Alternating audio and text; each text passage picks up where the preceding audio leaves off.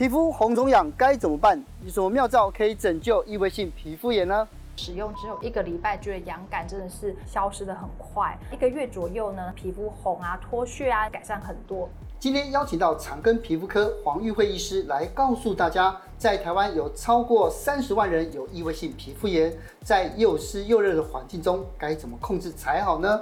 名医教你告别皮肤红肿痒，一起来看看该怎么做。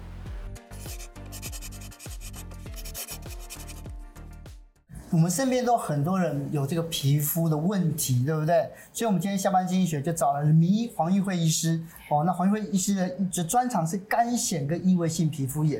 因为听说在台湾哦，这个异位性皮肤炎治疗有这个统计的人，健保登记，对，就有三十万人。但实际上会超过的数字吗？当然，因为三十万是有来看病的，那没有看病自己在大家里的，可能一百万以上都有可能哦。可是三十万跟两百万这个数字，这个落差很大呢。那也表示说有一百七十万人真的完全没有就医吗？其实说真的，因为这个是用健保资料库来看嘛，那其实健保资料库我们讲的是异位性皮肤炎，但是也许有些人他还是异位性皮肤炎，但是他在健保资料库当中没有办法呈现这样的一个疾病。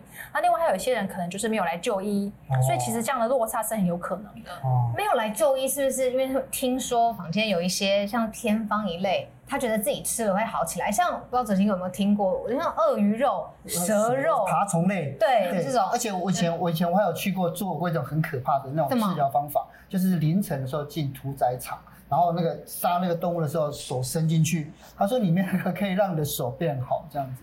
我那些什么方法都试过，土法偏方、打针吃药、内服外用，对不对？科学正统什么都试过。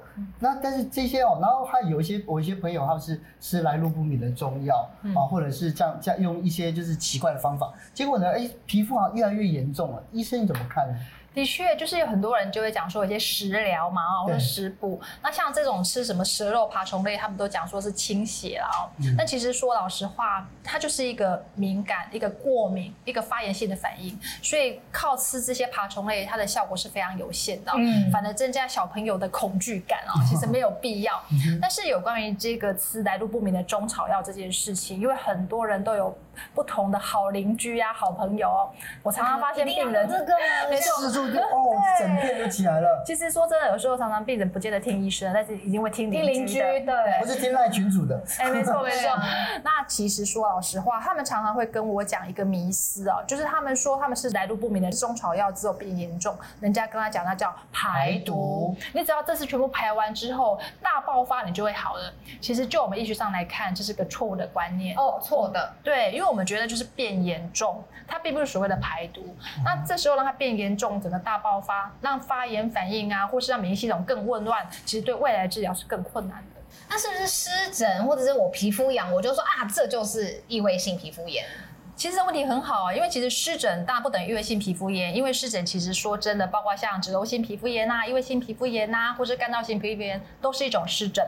但是异位性皮肤炎主要有四大症状，有四个症状。对，那第一个就是说它可能超过半年以上啦，反复的痒感啊，嗯，还有就是这个皮肤比较特别的地方，包括像皱褶处啊，脸上都有一些症状。嗯、那另外呢，还有就是呃，病人会有反复的湿疹。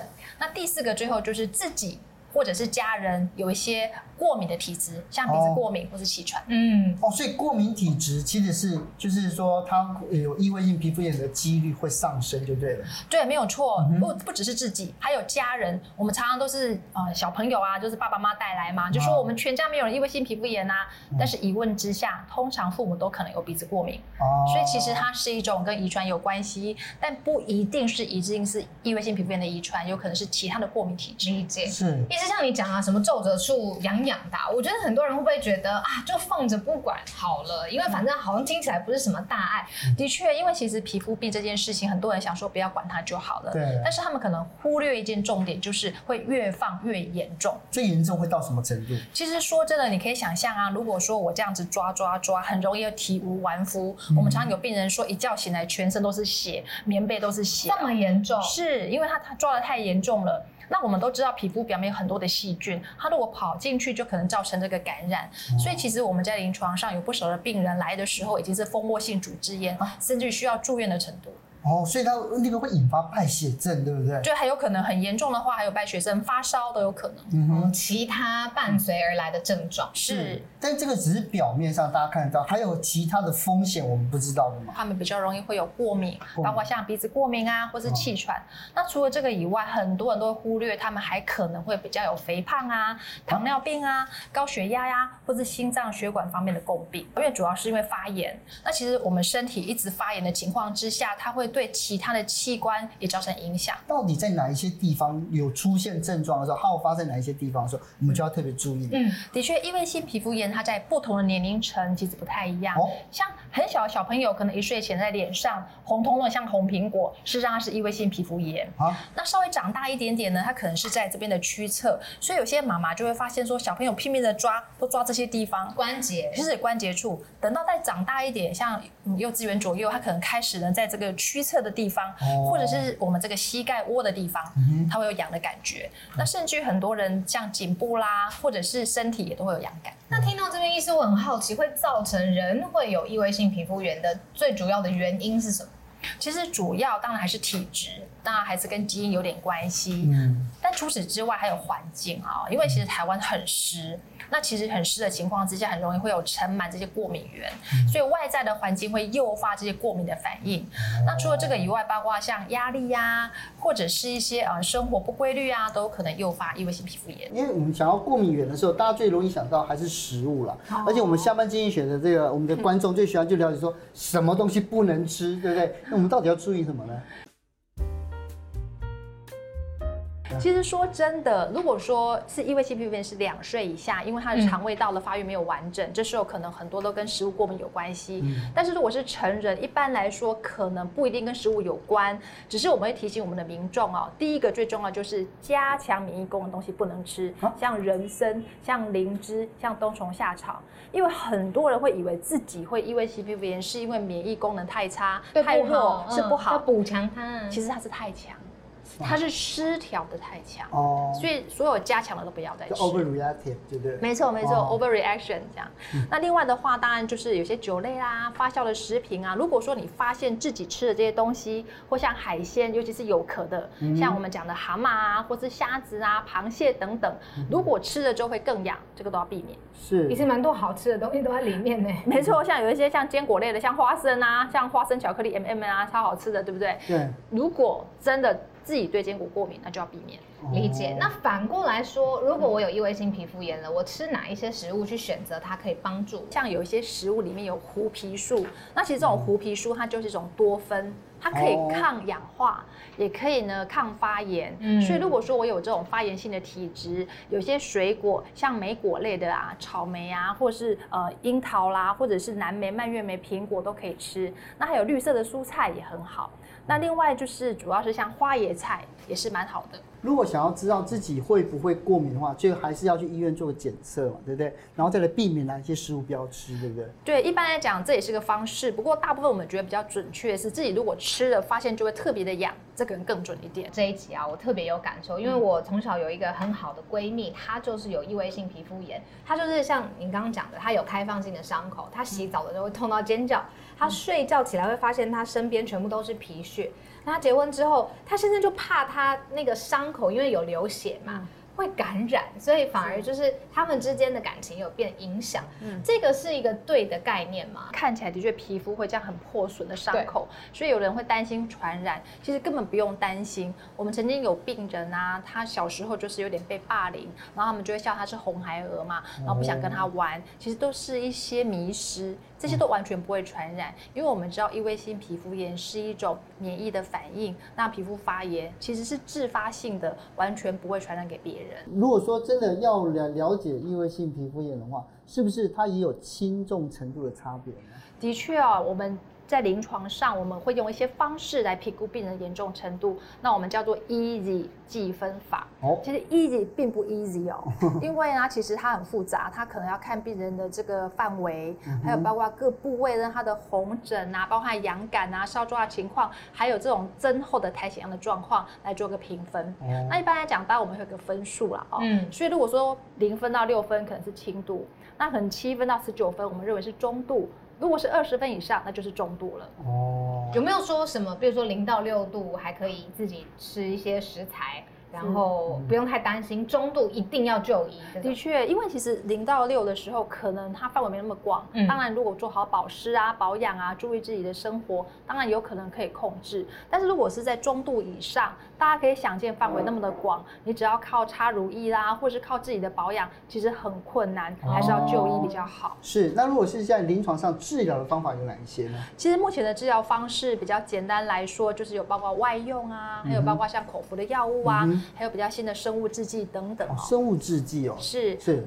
那其实说真的，外用的药物，当然一般来讲，它用在一些比较轻度的是可以了啊、哦。嗯、但是如果是中重度，刚有讲过，异位性皮肤炎是一种免疫功能失调的发炎性的疾病，我们的观念上还是要去调控它的免疫反应，调控它的发炎反应。所以这时候呢，还是要用系统性的治疗，包括像打生物制剂啊，或是口服药物，会是比较好的方式。什么是生物制剂？其实说真的，比较简单的来讲哦，我们以往啊吃一些口服免疫制剂，它就有点像大炮，因为我们希望让这些发炎消灭它。对。那这种传统的药物呢，它大炮攻下去之后，就整个轰炸，那全部的免疫反应都被影响。哦，就火力支援，叭叭叭，所有东西让就该不该被压制了，也被压制。没错，那这时候当然就担心有副作用嘛。嗯、那生物制剂它其实呢，就是一种蛋白质。那它是比较精准的调控我们的免疫反应，把它理解成是一个导弹。那这种导弹呢，我们就是激发之后呢，它能够针对某一种发炎物质来做控制，达到治疗的目的。理解。医生，那这种不同种的治疗方式会不会跟年纪有关系？例如说，什么样的年龄层特别适合一种？治疗方式，嗯，当然，如果说以这个小朋友来讲，我们当然他还在发育，不希望有任何的副作用，所以基本上我们会比较希望选择安全性高的。那像生物制剂，目前其实六个月大以上小朋友就可以使用嘛，哦、所以在临床上我们就会觉得这是我们的首选。那当然，如果说老人家，因为他可能很多共病，包括高血压、糖尿病。那他吃药就很怕药跟药会交互作用。嗯哼。那这时候如果用一个比较安全的药物，例如像生物制剂，不会有药物交互作用，我们就比较安心一点。是。传统上的治疗里面，它无论是内服跟外用，都好像有类固醇，对不对？但但很多人会对类固醇的使用会有很多疑虑，就会不会有副作用？它的效果到底好不好？是，其实这种疑虑我觉得还是有必要的啦，尤其是口服类固醇。嗯当然，如果是很短的使用，基本上我们觉得还可以，但是长期使用是绝对不行啊，因为包括就是一些月亮脸啊、水牛肩啊，都是它常见的副作用。但是如果外用类固醇，基本上来讲，它的副作用没有像口服那么的严重，嗯，可是还是长期不当的使用，有可能产生这个皮肤的萎缩啦，或者血管的增生。所以其实这些药呢，没有好坏。他们其实是要用得得当，所以重要就是要遵从医嘱，然后按照你的情况来使用。只要是安全的情况之下，就不要太担心。是，意思你刚刚说短期之内口服类固醇没有什么问题，这个短是多短？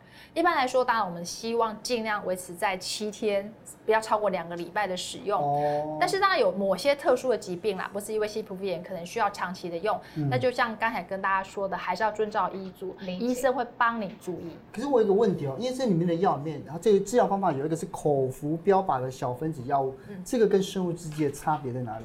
其实说真的，口服呃标靶小分子药物是比较新的治疗方式，那当然相对来讲跟传统治疗来说，它的效果也比较好，那副作用比较少。不过如果是跟生物制剂来比哦，因为毕竟它还是需要从肝肾代谢，哦，所以我们临床上还是必须要抽血来追踪。那还有呢，有可能会有药物跟药物之间的这个交付的作用，所以这都特别需要注意。那可不可以分别的告诉我们一些必须要注意的治疗方式、副作用？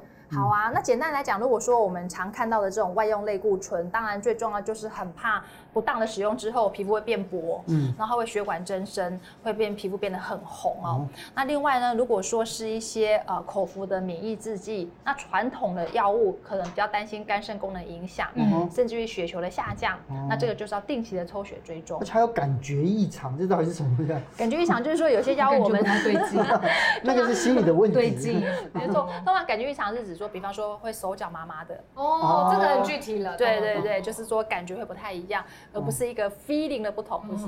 对。那另外还有时候，胖人会有恶心、想吐啦，那甚至于像高血压等等的情况。是。所以如果说已经在临床上使用了，包括了传统的内服跟外用，就后来它效果不彰的时候，这个时候他他们就会会使用生物制剂嘛。对不对？那如果使用生物制剂的时候，它的这些副作用就会消失吗？如果我停止使用，开始使用生物制剂，基本上这些副作用都可以逆转的。有没有使用了生物制剂，然后结果复原超级快速，一下就好起来？大概多久？一般来说，像以我的一些案例来说啊，有一个呃大概二十四五岁的小男生哦，那他就跟我说，其实他以前因为在高中的时候，因为异位性皮肤炎的关系，他全身都发痒，然后他都没有办法专心念书，他高中就辍学了哦，所以他也没办法念他的大学，因为他其实是资优生。那后来呢，他因为知道有这个生物制剂的关系，就来就诊。来就诊之后，他就告诉我，使用之后一个礼拜，基本上他觉得痒感真的是。消失的很快，那大概一个月左右呢，他就跟我说，他觉得他这个皮肤红啊、脱屑啊，几乎也是改善很多。那后来到三个月，他已经可以开始专心的念书。嗯，那很高兴的是，后来呢，他就开始念书，然后用同等学历呢考取大学，现在也是快乐的大学生了。哦，对，可是我觉得很好奇，就是因为如果是新的方法的话，就是通常。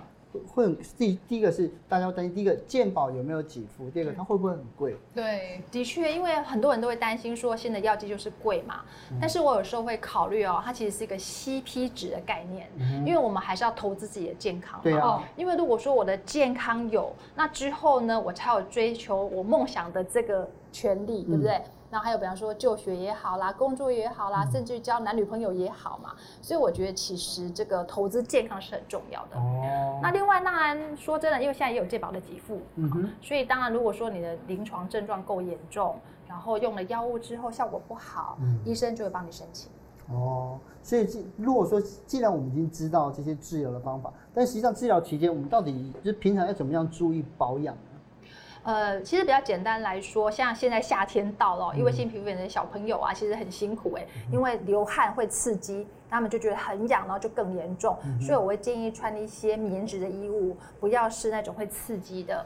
那再来的话，当然比较重要是我们的夏天，尤其是梅雨季节会下雨嘛，所以我们会建议还是要开除湿机。那另外就是可以有空气清新机，尽量不要让这个室内潮湿，以免这个尘螨太多。另外像地毯啊、毛绒的玩具都要避免，因为这次都是尘螨很会藏的地方，可能诱发这异位性皮肤炎。那另外讲，当然就洗澡的话，洗澡水不要过热。